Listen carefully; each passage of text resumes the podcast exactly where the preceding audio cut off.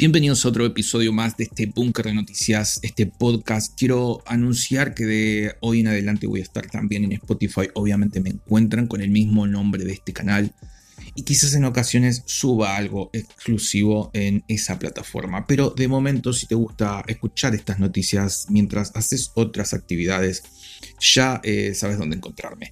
Y para los que directamente me descubran en Spotify, la dinámica del contenido es muy sencilla. Leo el titular de una noticia y doy una devolución o un pequeño análisis. Dicho lo necesario, comencemos. El IPC de AMD Zen 4 no es lo que se esperaba comparado con Zen 3. Sí, es verdad, aunque a medias. Sin ponerme del lado de ninguno, eh, AMD confirmó que la diferencia en rendimiento monohilo con los Ryzen 7000 son del 8% y se rumoreaba que podría ser del 30 o el 40%. Creo que existe una doble confusión. Se agarró el rumor que Ryzen 7000 podría ser un 30% o un 40% más potente que su anterior generación, lo cual a mi parecer es un poco exagerado, pero recuerdo que el rumor era de la potencia total, o sea, eh, multihilo. Esto quiere decir que en una prueba mononúcleo con una mejora del 8% se espera también mejor porcentaje multihilo, aunque esto no ocurre eh, realmente así. Es decir, no podemos multiplicar el 8% por la cantidad de núcleos porque esto no, nunca da el porcentaje real. Esta prueba en sí puede tener una diferencia amplia con una prueba multinúcleo como de un 12 o un 17% más que la de mononúcleo, pero también puede dar un porcentaje similar al de su antecesora en multinúcleo, es decir, no podemos decir que es un rendimiento malo, pero tampoco podemos decir que va a rendir mucho mejor en multinúcleo por esta prueba. Yo creo que Intel va a estar por encima de mononúcleo y no estoy muy seguro en multinúcleo porque Intel sigue apostando por el diseño de Grace eh, ¿no? de eficiencia y potencia. Una linda batalla digna de ver en un cuadrilátero, creo yo. Por el momento falta para ver a ambos procesadores en verdadera acción.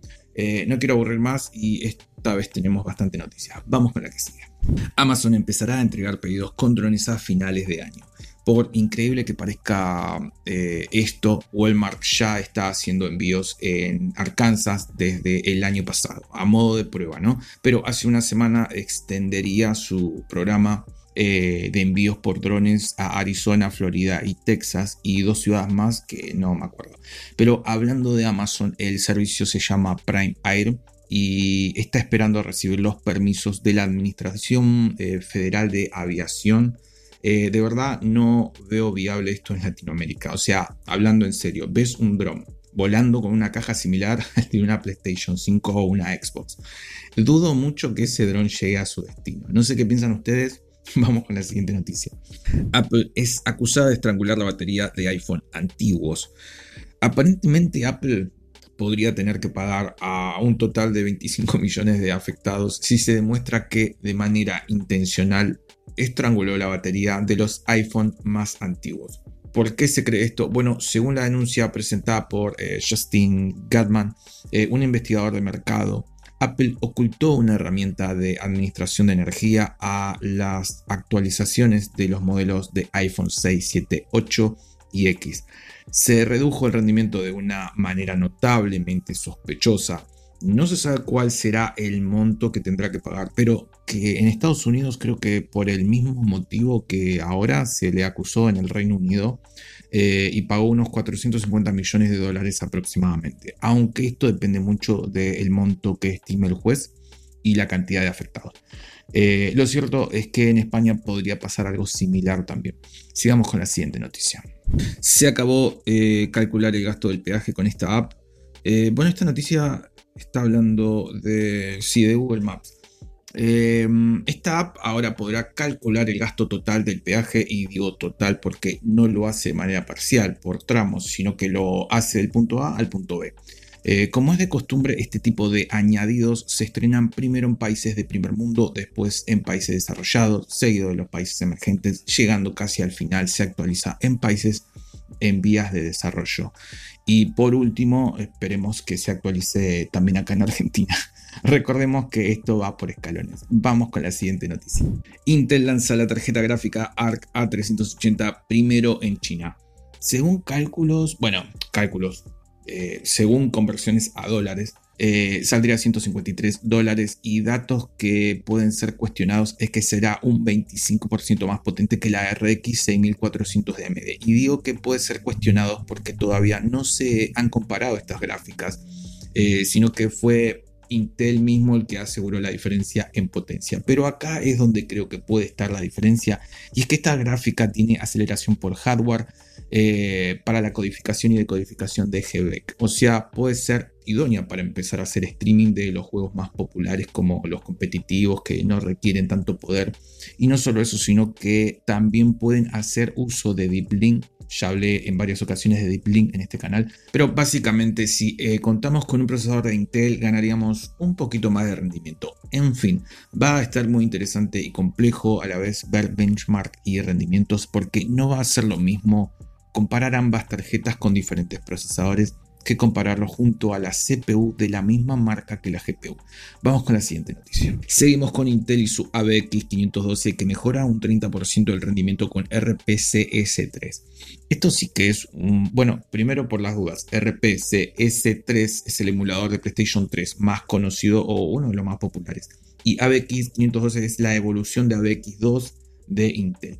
Es interesante ver el rendimiento que podemos sacarle solo aprovechando el ABX de nueva generación. El ABX es una especie de gestor de procesos dentro de la CPU, es decir, gestiona de forma más óptima eh, dependiendo el tipo de proceso que llevemos a cabo.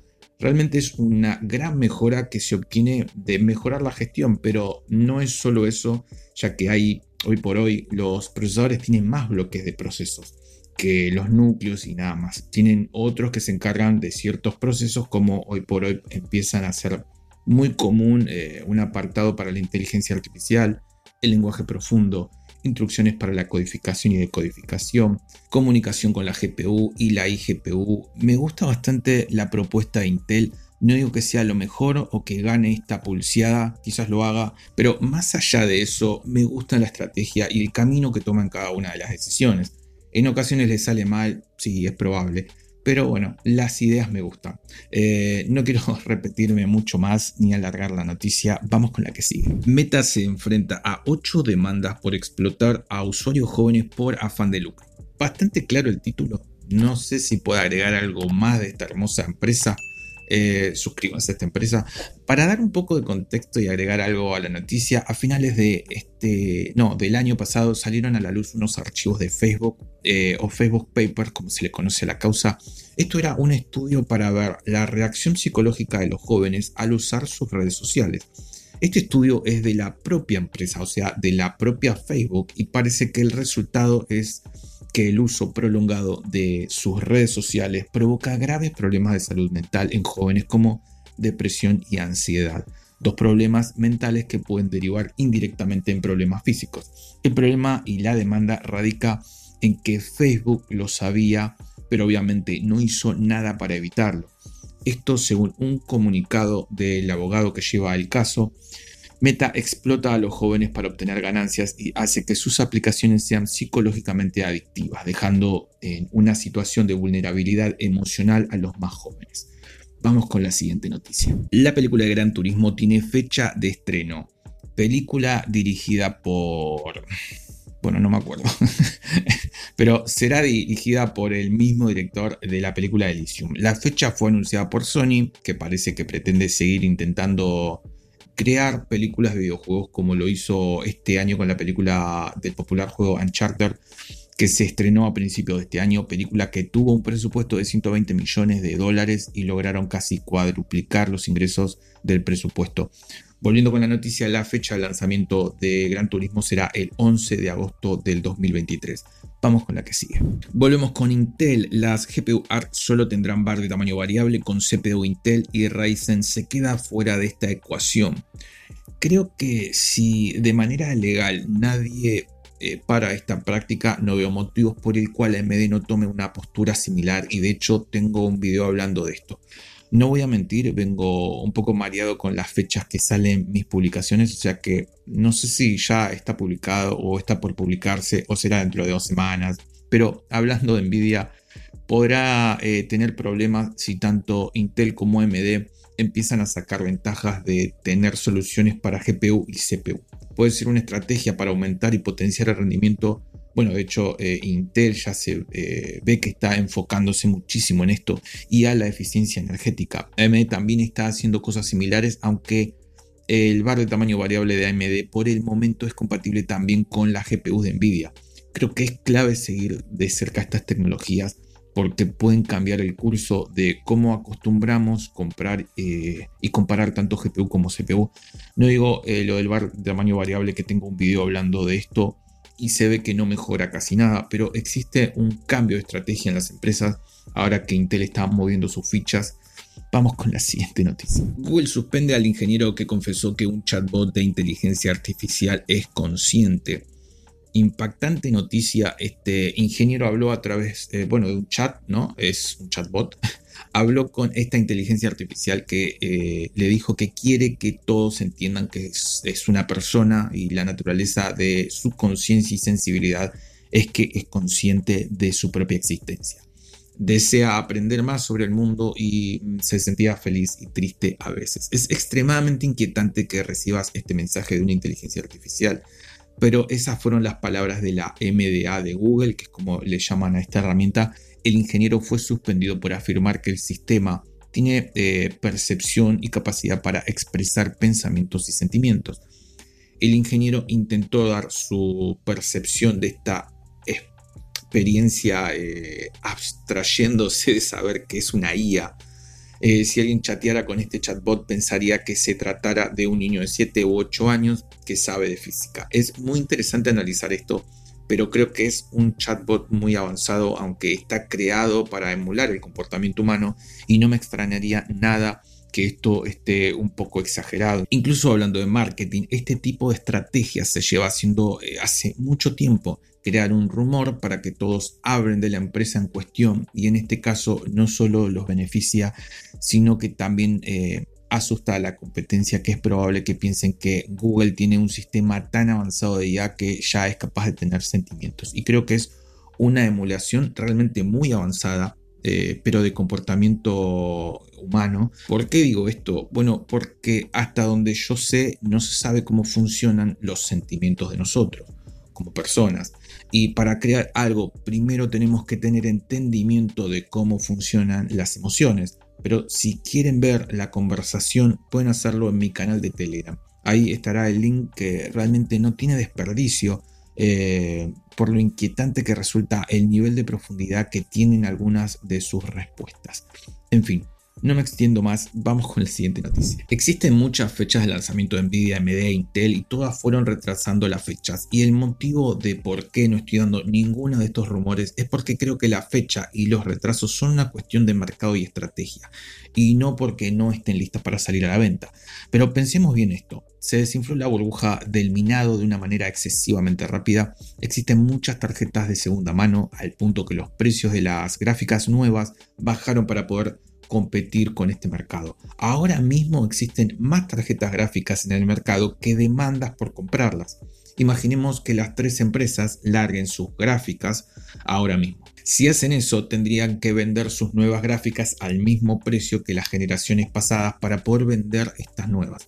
El problema es que eso haría que no se vendan las gráficas remanentes o que las tenga que bajar aún más, que todavía siguen dando vuelta o que tengan que venderlas a un precio casi de segunda mano.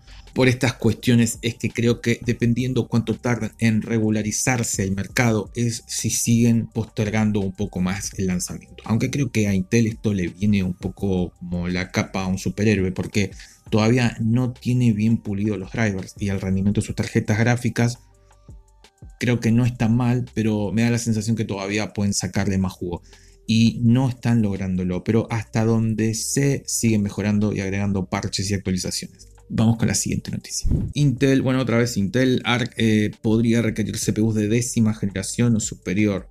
Eso es totalmente falso. Los procesadores de novena generación no son compatibles con el bar de tamaño variable de ninguna de las empresas. No son compatibles ni con MD, ni con Nvidia y obviamente tampoco con Intel Arc. El motivo es que todavía no existía esa implementación cuando salieron la novena generación. Por lo tanto, lo único que no podrás usar es esa tecnología de tamaño variable, que realmente no suma mucho al rendimiento. Vas a poder usar una GPU Intel Arc en cualquier lado sin importar el procesador que tengas. Quizás tengas algunas limitaciones, pero no requiere un procesador de décima generación para funcionar. Vamos con la siguiente noticia. Intelar, bueno, son, todas de esta empresa esta vez. Intelar A380 sería de un 4% más rápido que la RX 6400. Esta noticia la vi, bueno, vi el benchmark y la analítica, pero no mostraron con qué procesador lograron esto. Y también cabe aclarar que Intel especificó en qué ámbito se puede obtener este rendimiento. Eh, porque no sería lo mismo en streaming que solamente jugando. No es lo mismo en procesos que utilizan inteligencia artificial o lenguaje profundo eh, a utilizar la RX 6400 para los mismos propósitos. Tenemos que entender que esta nueva generación es muy diferente al resto. No es lo mismo comparar la A380 con un procesador AMD que un procesador Intel y lo mismo para AMD. Aunque de momento Intel es más cerrada que AMD, pero esto aplica para las dos empresas. El que haga una prueba sin tener en cuenta esto está informando mal o informando de una manera muy capciosa, intentando hacer creer algo que realmente no es así. Eh, es decir, o no sabe lo que está diciendo o es información sesgada por algún motivo. No quiero enredarme mucho con esta noticia porque creo que al final me la pasé hablando del bar de tamaño variable y todavía no se sabe bien el rendimiento de estas gráficas en una comparación justa para ambas empresas. Gracias por llegar hasta el final, ahora sí nos vemos en el próximo video.